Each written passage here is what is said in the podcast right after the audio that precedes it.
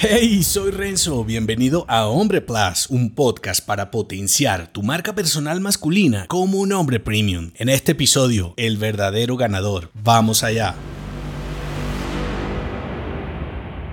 Los sueños, las ideas diferentes y el brote constante de creatividad son propios de un hombre más joven. Entre los 20 y 30 años creamos cosas que solo ahora, más de una década después, crees irresponsables, improvisadas e inmaduras. Aunque realmente lo son. O ahora eres un tipo lento, miedoso, torpe y aburrido. ¿Es la edad? ¿Es el miedo? ¿O es lo que debería ser? Que es un compañero inseparable del escrutinio público y la validación social. Porque antes de actuar, ahora te preguntas, ¿esto estará bien para un hombre de mi edad? ¿Se me verá adecuado? ¿Pensarán que es apropiado? ¿O por el contrario, se burlarán de mí? Estos cuestionamientos pasan en cámara rápida en tu cabeza sin darte cuenta y al final no haces nada porque es más cómodo estar echado como un león marino y ver estúpidas series de Netflix. Las hicieron por algo o no. Lo que pasa es que esa sensación de que hay algo más nunca desaparecerá y la razón porque la vida termina con la muerte, no con mensajitos de odio en Twitter o vomitando tus inconformidades que a nadie le importan. De esto tienes un episodio bien interesante llamado Tu peor enemigo. Te lo dejo enlazado. Y mientras siga vivo, la naturaleza, tu entorno y el mundo entero se siguen moviendo. La cuestión es, ¿qué haces tú paralizado en el conformismo y la mediocridad como un perdedor? Y no digo lo de perdedor porque haya alguna competencia por allí en donde tengas que ganarle a alguien más. Basta con el desafío de superarte a ti mismo en cada batalla